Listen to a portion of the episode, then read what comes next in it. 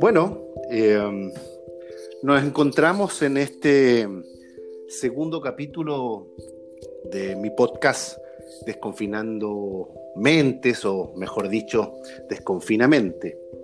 La semana pasada eh, me decidí a armar este, este podcast y bueno, este, este segundo capítulo, la idea era tener una invitada para conversar de algunos temas que, están ocurriendo en nuestro país y consideré pertinente invitar a mi gran amiga Carmen Melillán para discutir, analizar, conversar de manera muy distendida la temática mapuche. No el conflicto mapuche, sino que la temática mapuche. Y qué mejor conversar con una amiga que, que maneja, que, sabe eh, de la problemática a discutir, y que ha tenido un rol bastante activo, por cierto. Así que, eh, sin más preámbulos, quiero conversar con Carmen. Hola Carmen, ¿cómo estás? Mari Mari Lamien, Mari Mari con Puché, Mari Mari Pulamien. Eh, un saludo afectuoso para todo aquel que escuche este programa y le envío con Menegüen mucha buena fuerza para su vida en este tiempo complejo que estamos hoy en día viviendo, no solo en el tema mapuche, sino también a nivel nacional con esta emergencia sanitaria. Yo te agradezco la introducción, eh, eh, darte el espacio, el tiempo para, participar de, este podcast Desconfinamente.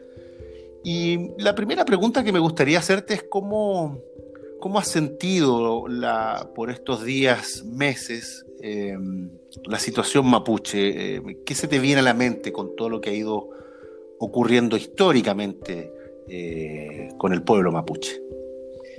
Bueno, eh, últimamente ha sido una situación compleja debido a nuestros lamien que han estado en huelga de hambre, ya la situación de Machi Celestino Córdoba. Y bueno, tampoco es una temática nueva hoy en día.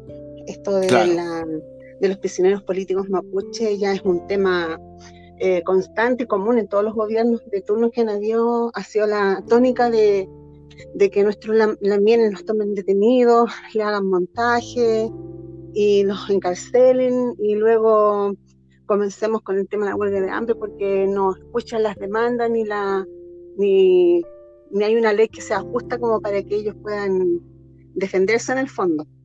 ¿Tú crees que esto es, es, algo exclusivo de un gobierno o ha sido el Estado que no tiene intención alguna de, dar respuesta, soluciones, incorporar eh, las históricas demandas del pueblo mapuche en relación a su eh, autonomía, reconocimiento, en fin? ¿Cómo, cómo ves tú eso eh, en, estos días yo Creo que no es, no es algo particular de un gobierno determinado, sino que bueno, cada gobierno en general eh, es más duro que otro, por decirlo así. Claro, han efectivamente. más abertura, han, instalado política, han, intentado instalar eh, pastos de nuevo trato, han intentado de alguna forma dialogar en, mínimamente, pero lo han intentado. Y otros gobiernos como que hacen oídos sordos y lo único que hacen es militarizar la zona en, conflicto, ¿ya? Las comunidades rurales que tienen una mayor demanda respecto a las tierras. Claro. Así que por lo tanto no es un tema así como que es de un gobierno, ya sea de derecha o de izquierda, de centro, lo que sea, no tiene, tiene más bien con la, una voluntad política a nivel de Estado, de no querer resolver el tema de la, porque acá la demanda principal es la devolución de las tierras, las tierras usurpadas, ya que es una deuda histórica con el pueblo mapuche. Sí, sería bueno que, que, profundizáramos en aquello, Carmen, porque a veces hay una distorsión de la información y claro, los medios de comunicación hegemónicos también contribuyen a distorsionar la discusión de fondo. Tú hablas eh, sobre la restitución de tierras eh, ¿Por qué eh, esa es una demanda importante dentro del mundo mapuche? Bueno, mira, para conversar un poco sobre ese tema tenemos que remontarnos un poco a la historia. ¿ya? Aquí hay una, una, deuda histórica desde el Estado chileno, desde que se instala el Estado chileno como una instancia, una nación-Estado independiente.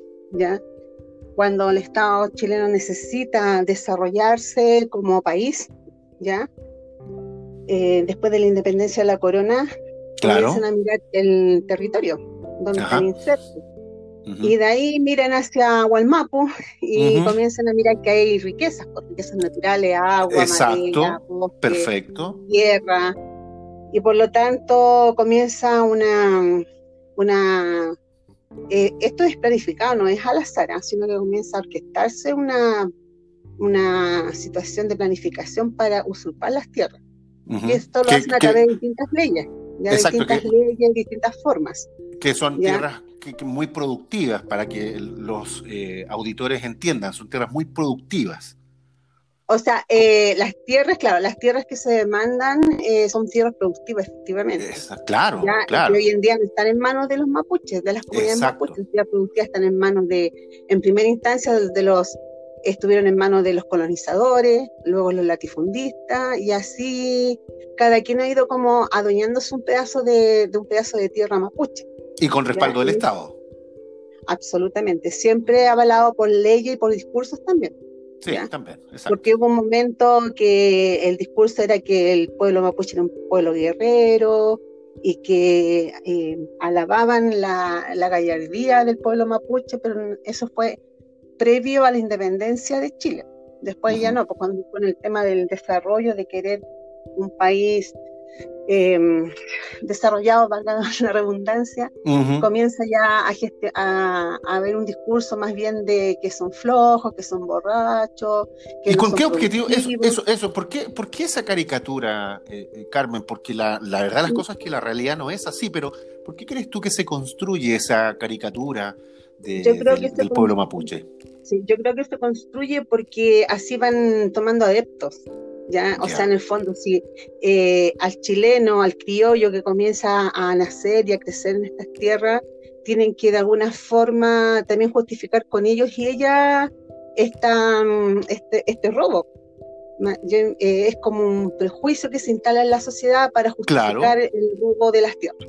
Además que, Exacto, además que e, ese prejuicio, esa caricatura, se cruza también con esta lógica racista que hay en nuestro país y por tanto eh, adquiere fuerza eh, finalmente ese discurso criminalizador, ¿ah? prejuicioso en todo el sentido de las cosas. Em, y bueno, lamentablemente... Bueno, un, hecho, claro, últimamente fue el tema de Curacautín. Claro, eso, quería, quería, llegar a ese punto. claro, salen los latifundistas, los, los, los descendientes de colonizadores a, sacar a los mapuches que se habían tomado en ese momento en la municipalidad de Curacautín. y, el, y claramente hay un discurso racista, de hecho, cuando empiezan a decir que nos salta el mapuche, está súper claro, ¿me entiendes? Claro, En el fondo nunca había habido algo tan abierto, así como tan tan popular, puedo decirlo así, porque en realidad la discriminación y el racismo siempre ha estado presente. Pero no tan fuerte como ahora, ¿crees tú? No, yo creo que hoy día se manifestó más abiertamente. Ya, ¿ya? ok, ok, perfecto. Porque hasta ahora ha sido como solapado, ¿me entendí? porque igual ese racista discriminador abiertamente es feo, no es bueno, o sea, la sí, pero, no lo pero mi pregunta, Carmen, ¿por qué crees tú que hoy se hizo más latente o, esos días se hizo más latente ese racismo. ¿A qué crees tú que, que se debió esa actitud eh, que vimos a través de redes sociales y, por cierto, también a través de los medios de comunicación? Bueno, porque los, lo, estos, ¿cómo se llaman? Los, los descendientes de Coluno y estos latifundistas vieron de alguna forma que se les estaba como, como que se les estaba quitando su propiedad, ¿me entiendes? Tú, en el fondo ellos aluden a la defensa de su tierra de que es su propiedad privada y por lo tanto ellos la defienden a, costo a lo que sea. Pues. Y en ese contexto era así como eh, de alguna forma ponerle un paralelo a los mapuches y decirle, bueno, esta tierra es nuestra, ustedes no tienen nada que pelear, tenemos papeles y etcétera, etcétera. Yo creo que en el fondo fue una autodefensa eh, malentendida de parte de los que se supone son dueños de la tierra hoy en día por un papel. No, claro, claro. Además yo creo que también contribuye en, esto eh, los, intereses que hay en la zona, los empresarios que tienen, que tienen controlado el lugar y para qué decir de la institucionalidad que funciona justamente para eh, proteger a estos empresarios que se creen eh, dueños del territorio. por, eh, claro, claramente ahí hay un tema, como te digo, de, de querer, como entre, en, el fondo son, eh, están cuidando sus intereses, sus intereses económicos, ¿ya?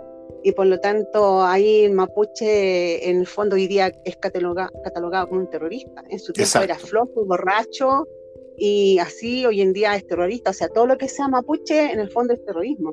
¿Me entiendes tú? Sí, no, Y eso pasa tanto en el, en el en Gualmapu como acá en la ciudad. O sea, de repente uno, anda con la vestimenta, por ejemplo, a mí me ha pasado que he ido con la vestimenta cerca de la moneda o pasar por la moneda y ya comienzan el tiro los carabineros a moverse alrededor tuyo y avisar a una mapuche y al tiro hay, hay como una connotación respecto incluso de nuestra vestimenta, nuestros símbolos. El hostigamiento, hay un hostigamiento permanente. Claro, y como te digo, yo creo que ese tema del racismo que se manifestó tan abiertamente tiene que ver con eso. Bueno, claramente ahí hay una, un, desmedro hacia al pueblo mapuche y hacia nuestras demandas y derechos. Ya, como te digo, o sea, ellos cuidan sus intereses económicos. Exacto. Bueno, para, los auditores, eh, comentar que estamos en, esta, en este segundo capítulo de mi podcast Desconfinamente conversando con eh, Carmen eh, Melillán, eh, histórica dirigente mapuche de la comuna de Maipú y que también tiene trabajo territorial en otras comunas para difundir y, y, hacer un trabajo de, cultural importante con respecto a historia, tradición y cultura mapuche. Carmen, también conversamos eh, anteriormente eh, sobre la situación de Celestino Córdoba.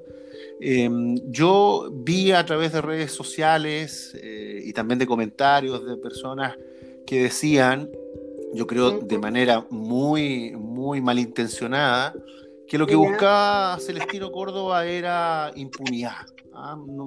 básicamente era eso.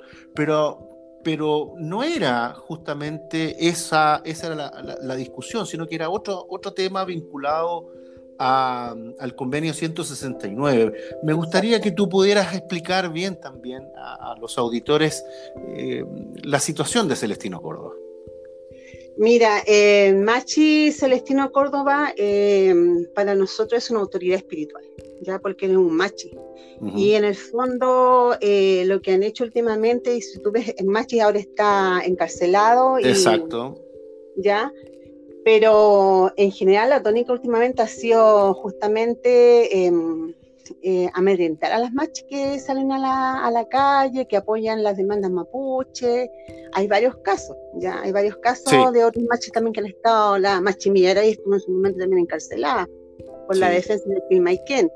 Y así tú vas viendo, si vas, te vas como mirando y vas dando cuenta que en general las machis como que le están haciendo ahí un acercamiento porque tiene que ver con nuestra espiritualidad. Y cuando ellos deben creer que cuando encarcelan nuestra espiritualidad, el mundo mapuche no, no sé, pues no va a de todas maneras es fuerte, pero no, no lo es todo, por decirlo así. ¿Y qué rol cumple eso? ¿Qué rol cumple el convenio 169, eh, Bueno, es que ya iba. Lo que pasa es que el Machi Celestino Córdoba él sabe que no lo van a, no va a haber un manto de impunidad, entre comillas, como dicen, o que quieren, o que va a salir de la cárcel. Él desde que fue encarcelado se dio cuenta que al interior de las cárceles hay cierto, hay temas que no, no, no competen a la autoridad como espiritual que él es, pero también hacia los presos políticos mapuche y discriminación interior de del recinto carcelario. ¿ya? Claro. Entonces, en ese marco es lo que hace mucho tiempo, años, que viene promoviendo el Convenio 169 en sus artículos 7, 8, 9 y 10, que hablan de la participación y que hablan sobre lo que las personas de pueblo originario o indígenas deben ser tratados de acuerdo a su cultura al interior de las cárceles. ¿Me entiendes? Entonces, en ese contexto, él, hizo un petitorio. Ya le he estado trabajando en ese petitorio durante varios años. Y ahí también conversando en alianza con los otros presos políticos mapuche, han unido la causa común para que el convenio 169 se em, ¿cómo se llama? se ejecute y se respete. ¿ya? El convenio 169 es un convenio, tal como se dice, es internacional y tiene, y tiene una validez eh, importante a nivel mundial. El país que lo ratifica, no es solo que firma el convenio, sino que se compromete a ejecutarlo. Claro, claro, exactamente, exactamente, sí, porque, porque, porque la gente piensa que, que lo que está haciendo Celestino con, con, con, la huelga y con las medidas que ha tomado para visibilizar su problema era que lo dejaran libre, porque ese es el, el, el mensaje que algunos sectores están Em, instalando para evitar discutir sobre la aplicación del convenio 169. Bueno, de hecho, el tema del convenio 169 acá en, acá en este territorio llamado Chile, ¿ya? Eh, eh, si bien fue suscrito hace 18 años atrás, el tema es que no ha tenido la relevancia ni le han dado la relevancia en la legislación chilena para su aplicación. ¿ya? Y por lo tanto, eh, esa es una lucha permanente, permanente porque el convenio 169 eh, habla de, un, de una situación de buena fe, el Estado tiene que tener buena fe para llevar a cabo ciertas iniciativas de desarrollo en territorios indígenas. Pero claramente no ha actuado de buena fe. No, de hecho se han tratado de hacer varias consultas y siempre la consulta han sido más bien eh, dirigidas desde arriba hacia abajo y no es la idea, la idea es que tiene que haber una horizontalidad en la conversación, Claro. En la aplicación del convenio. Y por eso que, no sea vertical, que no sea vertical en el fondo. Claro, lo que pasa es que por eso mismo es que no se han logrado llegar a, consultas con buenos acuerdos, ¿ya? Y generalmente cuando se ha hecho una consulta desde el gobierno que sea, ha fracasado. Pero además la legislación chilena no le da pie, no le da cabida al convenio 169 das cuenta? Entonces, ¿qué es lo que, ¿en dónde mm. se, generalmente lo que hace el Estado chileno a través de su, de su representantes, instituciones legales, ya eh, se van más bien en el, en el enfoque desde la, eh, el convenio dice que debe haber una reparación en caso de, ¿me entiendes tú? Entonces todo lo enfoca como en la reparación más que en el proceso, más que en el impacto que pueda tener un proyecto o una falta de derecho. Por lo tanto, eh, el convenio 19 en este territorio nació muy bien aplicado. Y de hecho, cada vez que se quiere instalar una represa, una autopista, algún proyecto de desarrollo en comunidades indígenas, generalmente, generalmente ganan las transnacionales que quieren instalar estos proyectos. porque, la legislación, porque la legislación se basa más en la en cómo te dije, en cómo reparar económicamente a la comunidad más que en el impacto negativo de desarrollo que pueda tener esa comunidad. Eso es súper clave porque eh, en el fondo hay una legislación que no, como no está incorporada la cosmovisión, la interpretación del, del espacio, de las comunidades mapuche ocurre lo que tú acabas de relatar. Y apoyándome en esa explicación, Carmen, yo también quiero, eh, quería hacerte la siguiente pregunta. ¿Por qué no se soluciona la temática mapuche? A mí no me gusta hablar de conflicto, no sé si a ti te parece que es lo más... Eh, eh, Mira, no han puesto, han puesto tanto nombre al tema, se ha llamado conflicto, se ha llamado la causa mapuche y así han ido instalando dependiendo del contexto histórico, social, económico y político de cada eh, época. Ya van instalando, saliendo nuevos nombres. Yo creo que aquí tiene que ver directamente con un tema de vulneración de derechos. Eso, en general, en general, las instituciones o las personas que tienen un grado de poder en este país siempre lo remiten todo a la cultura. ¿ya? El pueblo mapuche es igual a la cultura y no lo es todo. La cultura es un aspecto del pueblo mapuche, pero aquí hay un tema de vulneración de derechos, deberíamos cambiar el lenguaje a derechos. Perfecto. Porque siempre vamos a seguir dándonos vueltas en lo mismo. El tema de las tierras eh, es un tema de derecho, porque éramos dueños de, de este territorio. O sea, yo te digo así como en lo personal, como familia, mi, Padre, mi padre no tiene tierra. Nosotros, yo no tengo tierra, mis, mis hijos, mis nietos no van a tener tierra. Y Yo tampoco. Entonces, considerando que su ancestro, su bisabuelo, eh, era dueño de muchas tierras, de, muchas tierras, ¿me entiendes tú? Entonces, eh, al final, uno cuando va conociendo su historia también personal y familiar, se va cuenta, dando cuenta de la injusticia que hay. ¿ya? Mm. Que no es justo que nosotros no tengamos tierras cuando transnacionales lo que hacen es depredar la tierra la relación que tiene el mapuche con la tierra es súper distinta, no es una mirada economicista de la exacto, tierra, bien, más bien, o sea, hijos de la tierra mapuche, hijos de la tierra, somos parte de esta tierra, somos parte de la naturaleza, somos parte de los mien, ¿me entiendes tú? La tierra para nosotros es importante porque no solo en lo material, no solo lo que tú ves, no solo en el árbol, el agua, la montaña, la, tierra en sí, por lo que uno pisa, sino por lo que habita en ella, por aquellas mm. fuerzas espirituales, aquellas fuerzas que guían nuestra vida. Se dice en nuestra cultura que siempre eh, el agua tiene un dueño, en Ñancó, la montaña tiene un dueño, los árboles tienen dueño, las piedras tienen un dueño, ¿ya? y nosotros somos parte de ese todo. Y por lo mm. tanto nosotros tenemos que respetar esa, esa, esa tierra, esa naturaleza que nos rodea, porque somos parte de ellos, somos parte de ese equilibrio. Si hay algo que desequilibra la naturaleza, nos desequilibra a nosotros porque somos parte, pues nosotros no somos dueños de la tierra, nosotros Exacto, somos parte de ella.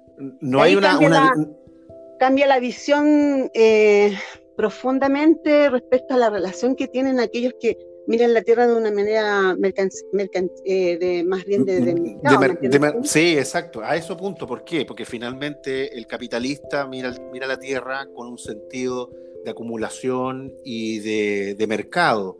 En cambio, la comunidad mapuche la ve con otro sentido, de vinculación, de, trato con la tierra, que no es precisamente un, recurso más dentro de esta lógica del mercado. y para ir cerrando, Carmen, eh, Mira, eh, te, quería hacer un ejemplo, un, tema súper importante con respecto a lo que tú dices, que tiene que ver, con el tema de que, em, por ejemplo, yo siempre escucho que dicen los Wincas, ya, ya sea Wincas chileno, Winca una persona, me refiero, a ver, en nuestra cultura Winca es todo aquel que no es mapuche, no necesariamente es un Winca que es una persona, un empresario, eh, ¿me entendí? Pero en general el discurso siempre es, ¿para qué quieren tirar los mapuches si ni siquiera la trabajan? Entonces, la visión que tiene el, chileno en sí de tener, no sé, 10, 20, 30 hectáreas, no va a ser de cuidado hacia la tierra, sino más bien de cómo sacarle provecho para tener más dinero. Exacto, exacto. En nuestra, en nuestra cultura, nuestra gente, si tiene 10 hectáreas, no va a sembrar las 10 hectáreas, va, va, a sembrar lo que necesita para vivir, no las va a sembrar las 10 porque hay un cuidado hacia la naturaleza, hacia la tierra. ¿Me entiendes? La mirada no es, no es justamente cuánto siembro, cuánto gano, cuánto me va a quedar y cuánto voy a poder tener para tener, no sé, riquezas, poder y etcétera. ¿Te das cuenta? Entonces, eso es súper importante porque tiene que ver con nuestra visión, cómo nosotros nos relacionamos con la tierra, cómo nosotros nos relacionamos con nuestro entorno, cómo este entorno nos genera a nosotros un equilibrio como familia y como persona.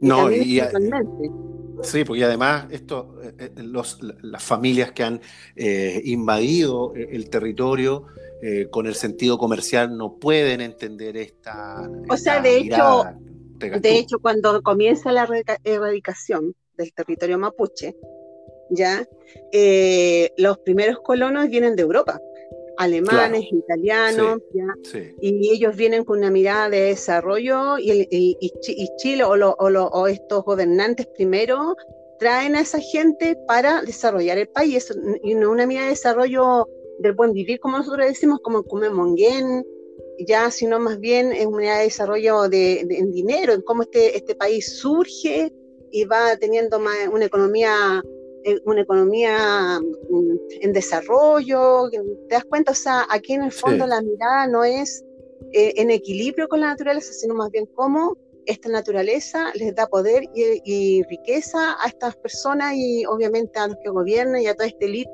de, que, comienza a generarse acá en, Chile.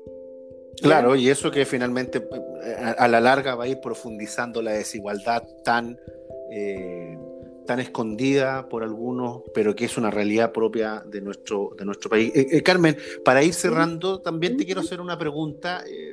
todo lo que hemos discutido y conversado en, esta, en este segundo capítulo de Desconfinamente. Eh, ¿Dónde está la solución? ¿Qué, ¿Cómo podemos resolver finalmente eh, la vulneración de derechos hacia el pueblo mapuche? Bueno, aquí hay demandas claras desde el pueblo mapuche. Bueno, es que el pueblo mapuche eh, solo pida, hay demandas y hay propuestas bastante concretas. concretas, claro. Y que tiene que ver con la autonomía del territorio mapuche y la devolución de las tierras. O sea, mientras no haya una devolución, un, un reconocimiento de la deuda histórica que tiene este país con el pueblo mapuche, Y mientras no haya una devolución del territorio, donde no haya una autonomía en territorial de la administración de este territorio, no creo que haya alguna solución.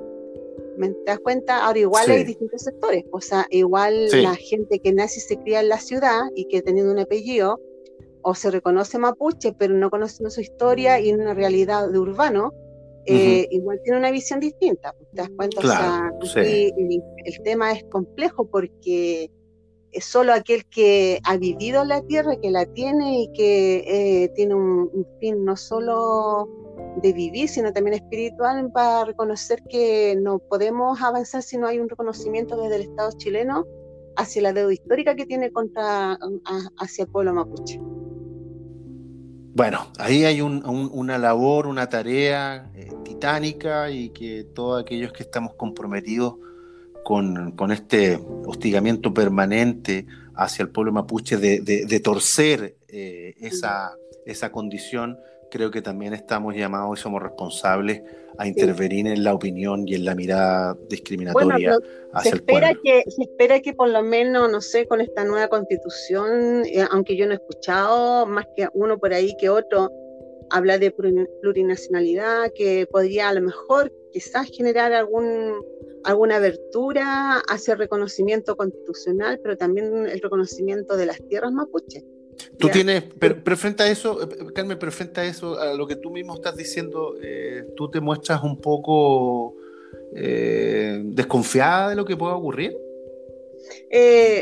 no, la verdad es que no. O no tienes mucha esperanza finalmente. no tengo, no, son tantos años y tanta, tanto, tantos atropellos. Ya, y tanto asesinato y tantos temas que se han ido conjugando y situaciones que la verdad es que yo no confío mucho en esta nueva constitución o si le llaman plurinacionalidad, ¿quién, lo va a elaborar? Que nada, ¿Cómo se va a hacer? ¿Va a haber apertura hacia los pueblos originarios? ¿Vamos a poder nosotros redactar esta constitución? Eh, eh, incluso ahí eh, hay intereses también, aunque hay muchos chilenos que adhieren a la causa mapuche, pero uno también se pregunta si les tocamos el bolsillo, le tocamos la parte que ellos les toca, también van a ser tan generosos o generosas o no. ¿Te das cuenta? Entonces, uno como que ya está curtida y además que la historia le cuenta. la pues, historia le cuenta, te das cuenta, porque esta historia no es, de, no es de 200 años. Esta historia, mm. el Estado chileno tiene 200 años. ¿Entendí? Esta mm. historia de discriminación y falta de valoración hacia el mapuche tiene más de 500 años. ¿Me entiendes? Entonces, desde que llegan los españoles con su concepto de salvajismo y todo lo demás, entonces, no sé, porque además hay una cultura discriminatoria en este país que no se puede desconocer. El racismo está flor de piel, ¿ya? Y además está el tema de los bonos, el asistencialismo que hacen los gobiernos de los distintos eh, gobiernos que han hecho hacia la población chilena y no, no chilena, por los mapuches también, ¿me entendí? Entonces, al final va a ver qué estrategias van a usar los poderosos para poder bajarle el perfil a esta nueva constitución. Si todo depende, de, en el fondo también depende de ello y que, la, bueno, en realidad depende también de que la gente en general tome conciencia. Exacto. Tome conciencia de que no podemos seguir con esta constitución, que no, puedes, no podemos seguir con esta depredación, porque la falta de agua no solo le atañe al mapuche, también al, al chileno. Exacto. Exacto. Entonces, el calentamiento global y la falta de árboles y la talación discriminada y esta economía tan, este capitalismo tan aberrante, no solo nos atalla a nosotros los mapuches, también a los chilenos. Y en todo sentido, en el sentido espiritual, físico, emocional, económico. O sea, acá la, la, clase explotada es la trabajadora, ¿me entendí? Entonces, ahí también ahí tiene que haber un grado de conciencia de la comunidad en general de la población mapuche y no mapuche, incluso de aquellos pueblos originarios que no siendo mapuche también habitan este territorio. Y mientras la gente no tome conciencia ya de la situación en que estamos, eh, va a ser difícil poder avanzar en algunos temas importantes. Ahí hay una responsabilidad de todos finalmente. Bueno, Carmen, eh, yo quiero agradecerte el tiempo, eh, estos minutos que, me has entregado para, poder conversar de este tema que, en lo personal me apasiona. Creo que es súper importante ir abriendo estos espacios eh, de comunicación para que estos temas que no tienen tanta relevancia, que, que en algunos casos no son conversados en profundidad, pueda llegar a más gente y entender eh, finalmente cuál es el trasfondo de todo lo que está haciendo el pueblo mapuche, para visibilizar demandas históricas y exponer también y hacer visible esta criminalización y la vulneración de derechos eh, por parte del Estado de Chile. Eh, Carmen, eh, bueno. Chalcomay, por Manguel, gracias por la invitación. Espero que no sea la primera. Hay muchos temas que abordar. Ya, y yo quiero. igual yo Espérame, ¿me, ¿me, estás dando la opción para tenerte en otra ocasión? sí, por supuesto. Yo creo que hay muchos temas que se pueden ir abordando hay distintas aristas y yo creo que cada uno de los temas que hemos conversado hoy en día tiene una arista inmensa. El tema del Machi Celestino Córdoba, eh, más allá del tema de la cárcel, está el tema espiritual también. Pues, él necesita ir a su reguas. Un machi no puede estar sin su reguas, ¿me entiendes tú? Y ahí, bueno, eh, y así otros temas más que hemos ido conversando que se puede ir desglosando de uno, o sea, no necesariamente puede que sea yo, pero creo que es importante ir abordando ciertos hitos para que la gente que escuche se entere, pues vaya informándose. ¿ya? Que yo creo que eso es fundamental. Y por, último, me gustaría igual dejarles eh, invitados a ver un, que está en YouTube, que se llama El Despojo, un documental que se llama El Despojo Así que yo los dejo invitados a todas y todos a ver este documental en YouTube, porque creo que igual les va a clarificar muchas cosas, muchas cosas, porque ahí habla, habla de todo lo que ha sido las leyes, las distintas leyes, la usurpación, los decretos, cómo se fue instalando el Estado chileno en tierras mapuche, pero además en las políticas de, ir asimilando a la gente, ya porque se pensaba que asimilándolo nosotros no íbamos a seguir existiendo, o sea, ya íbamos a desaparecer, pero aún seguimos vivos. Petumo en Galeaín, decimos nosotros, aún estamos mm. vivos. ¿ya? Perfecto, Chaltumay, eh, Carmen, yo te agradezco, te agradezco nuevamente que, que, hayas conversado en este segundo capítulo de Desconfinamente conmigo, agradecer a, la, a las personas que están compartiendo desde ya este, este segundo capítulo de podcast, dejarlos invitadas e invitados para, la, para el tercer capítulo con, con otro tema interesante y nos encontraremos como todos los domingos con una, con una temática importante para discutir, conversar y terminar la semana con eh. Chao. Felei, felei, chaltumay.